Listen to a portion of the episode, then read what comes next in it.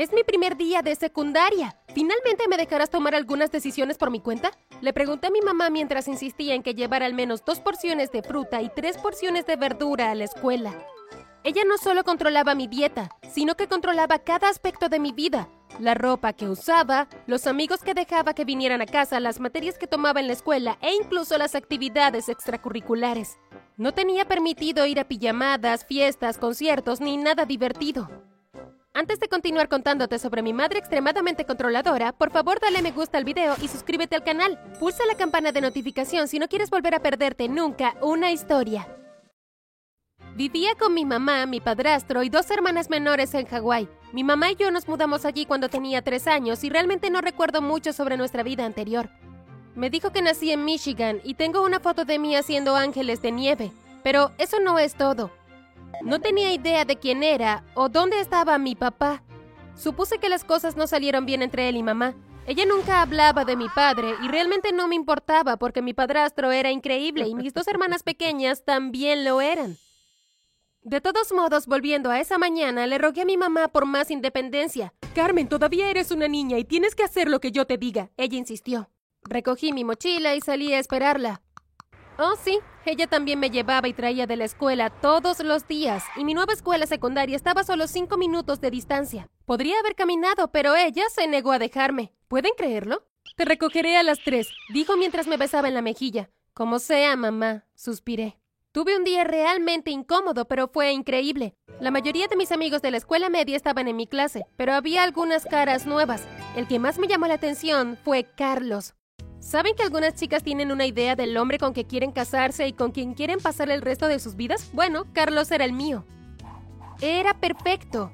Y solo necesitaba esperar la oportunidad adecuada para hablar con él. Solo habla con él. Está justo ahí, me dijo mi mejor amiga Claudia.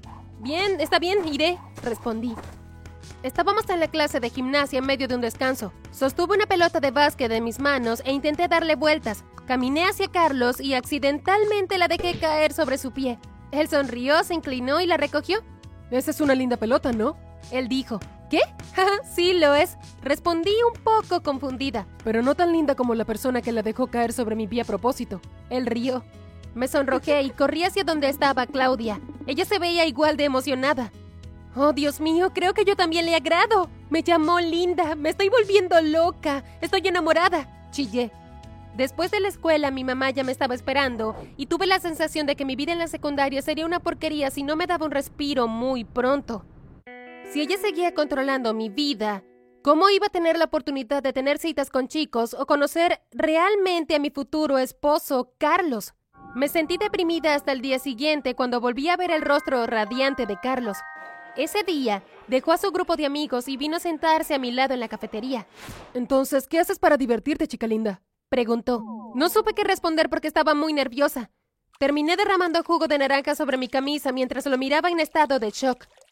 Cuando finalmente pudimos tener una conversación, me di cuenta de que era una persona tan dulce. Justo antes de que sonara la campana para que volviéramos a clase, dijo, ¿Te gustaría ir a ver una película conmigo este sábado? Claro, me encantaría, respondí.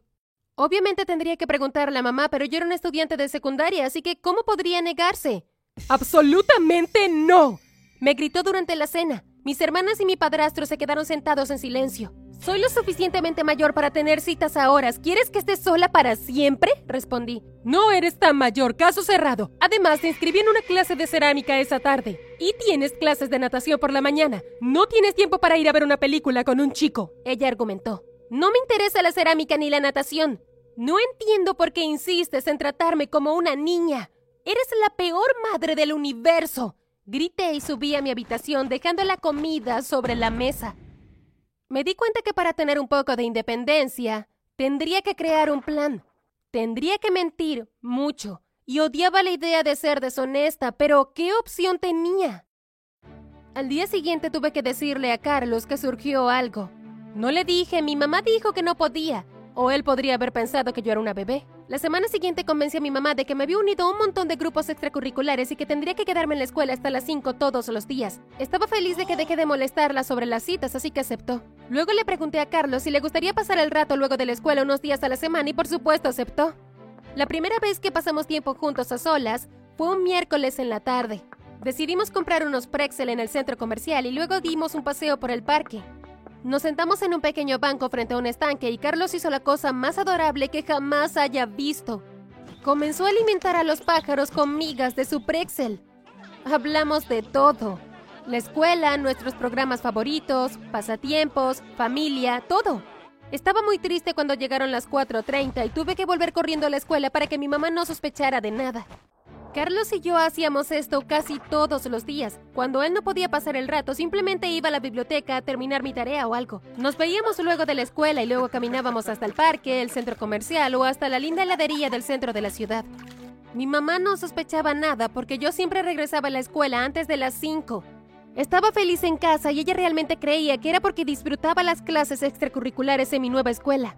Carlos y yo seguimos así durante dos meses enteros, y luego las cosas se volvieron raras, pero no por él. Comenzó una tarde mientras estábamos sentados en el parque hablando de una película que ambos habíamos visto recientemente. Noté que un hombre vestido de negro pasaba por nuestro banco y podría haber jurado que me miró e hizo contacto visual. Luego de unos 10 minutos volvió a pasar, me miró y se alejó. Al día siguiente sucedió lo mismo. Luego no lo vi durante unos días, así que me olvidé de él. La semana siguiente, Carlos y yo estábamos en el centro comercial comiendo helado. Era un día muy caluroso. Me estaba contando una broma estúpida y casi me perdí en sus ojos cuando noté una cara detrás de él. ¿Era ese hombre otra vez? Hicimos contacto visual y se fue. Tengo que seguir a ese tipo. Parece estar acechándome y no sé por qué, le dije a Carlos. Bueno, si realmente es un acosador, ¿crees que es la mejor idea seguirlo? Él dijo. Tenía sentido, pero tenía que entender por qué seguía mirándome tan fijo. Caminé lentamente detrás de él mientras desaparecía entre la multitud. Luego entró en una pequeña tienda de regalos. Lo seguí y me escondí detrás de un estante. Lo vi sacar su celular y la conversación que escuché me sorprendió y me confundió. Sí, estoy seguro de que es ella. Se ve exactamente como tú. Sí, sí, está bien. Me comunicaré contigo más tarde. En ese momento había tenido suficiente. Me acerqué a él y le di una palmada en el hombro. Oh, eres tú, Carlota. Él dijo. ¿Qué? Mi nombre es Carmen. ¿Por qué me has estado siguiendo y con quién estás hablando? Es una historia muy larga. Busquemos un lugar para sentarnos y hablar. Respondió.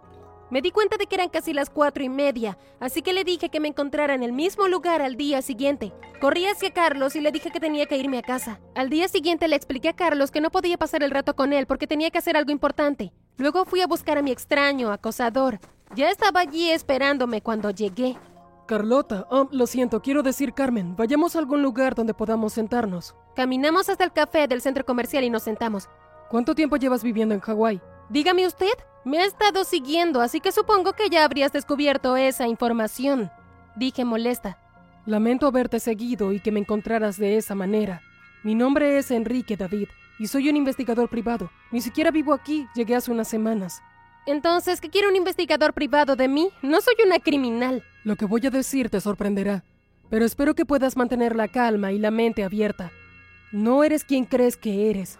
Dijo mientras deslizaba algunos recortes de periódicos sobre la mesa. Los recogí y leí los titulares. Madre sustituta desaparece. Madre y padre desconsolados luego de la desaparición de un bebé recién nacido. No hay rastro de la bebé Carlota. ¿Qué es esto? Son artículos todos sobre ti. No entiendo a qué te refieres. Ya tengo una mamá. Definitivamente tienes a la persona equivocada. Dije lista para levantarme e irme. ¿Quién es tu padre? ¿Tienes una foto de él? Quédate aquí y escúchame. Tus verdaderos padres se llaman Liliana y Marcos Ortiz. Son una pareja adinerada de Dakota del Norte. Luego de estar casada durante 15 años, Liliana se sintió frustrada por no poder tener un hijo. Fueron a una agencia de gestación subrogada y conocieron a tu madre, o a la mujer que crees que es tu madre. Vivió con ellos durante todo su embarazo y luego una mañana empezó a tener contracciones. La llevaron al hospital y de alguna manera desapareció justo después del parto. Tus padres biológicos te han estado buscando durante años y hace unos meses recibieron un aviso anónimo de que podrías estar aquí, así que me contactaron para encontrarte. ¿Esto es algún tipo de broma? ¿Dónde están las cámaras? Pregunté incrédula. No es una broma. Aquí están sus fotos. Me entregó su teléfono celular. La mujer de la foto se parecía a mí y comencé a pensar en mi mamá y en cómo nos parecíamos en nada. ¿Te gustaría conocerlos? Preguntó. No sabía lo que quería en ese momento, así que le pedí que se reuniera conmigo al día siguiente. Tuve que volver corriendo a la escuela porque mi mamá volvería pronto a recogerme. Estuve en silencio durante todo el viaje a casa. ¿Y si todo era verdad? Tendría que dejar a la única persona que conocía como mi madre, la única familia que tenía para estar con unos extraños. Probablemente la arrestarían. ¿Y qué pasaría con mis hermanas pequeñas y mi padrastro? Su naturaleza sobreprotectora comenzó a tener sentido. Tal vez sintió que vendrían a buscarme y solo estaba tratando de protegerme de todo ese mundo.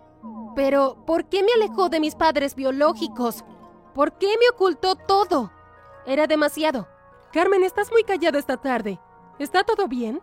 Preguntó luego de un rato. Mamá, ¿quién es mi papá? Ni siquiera he visto una foto de él. Se veía realmente incómoda y dijo, hay algunas cosas que todavía no puedo decirte, cariño. Decidí decirle la verdad. Le conté todo sobre el investigador privado y le pregunté si todo era real. Vaya, realmente nos encontraron. Estaba segura de que estábamos a salvo aquí. Lo siento, Carmen, todo es verdad. Te llevé durante nueve meses y en el instante en que miré tu hermosa carita, supe que eras verdaderamente mía. No estaba dispuesta a dejarte ir, así que corrí. Vivimos escondidas en Michigan durante años hasta que conocí a tu padrastro y decidimos mudarnos aquí. Espero que puedas encontrar en tu corazón la forma de perdonarme. Si quieres conocer a tus padres, puedes hacerlo. Ahora que sabes la verdad, no puedo evitar que hagas lo que crees que es mejor para ti. No quiero conocerlos. Di que en voz baja después de un rato. Sabes que te amo, ¿verdad? Sí, lo sé. Yo también te amo. Entonces, ¿qué hacemos ahora? Corremos. Huimos esa noche de Hawái. Le dijimos a mis hermanitas que nos íbamos de vacaciones y conseguimos que empacaran todas sus cosas muy rápido. Ahora vivimos en Asia y todos tenemos nuevas identidades, por lo que mis padres biológicos no pueden encontrarme. Quizás algún día lo hagan, quién sabe, pero todavía no estoy preparada para eso. Estoy en conflicto con lo que pasó con mi mamá. Hizo algo malo, algo muy malo, pero no quiero dejar a mi familia. Los amo. Entonces decidí que me quedaría callada. Mamá aceptó despedirse un poco de la sobreprotección porque supongo que siente que ahora ella me lo debe, ya que me alejó de mis padres biológicos. Tampoco tuve la oportunidad de despedirme de Carlos, pero es demasiado arriesgado tratar de contactarlo ahora. ¿Quién diría que toda mi vida ha sido una mentira?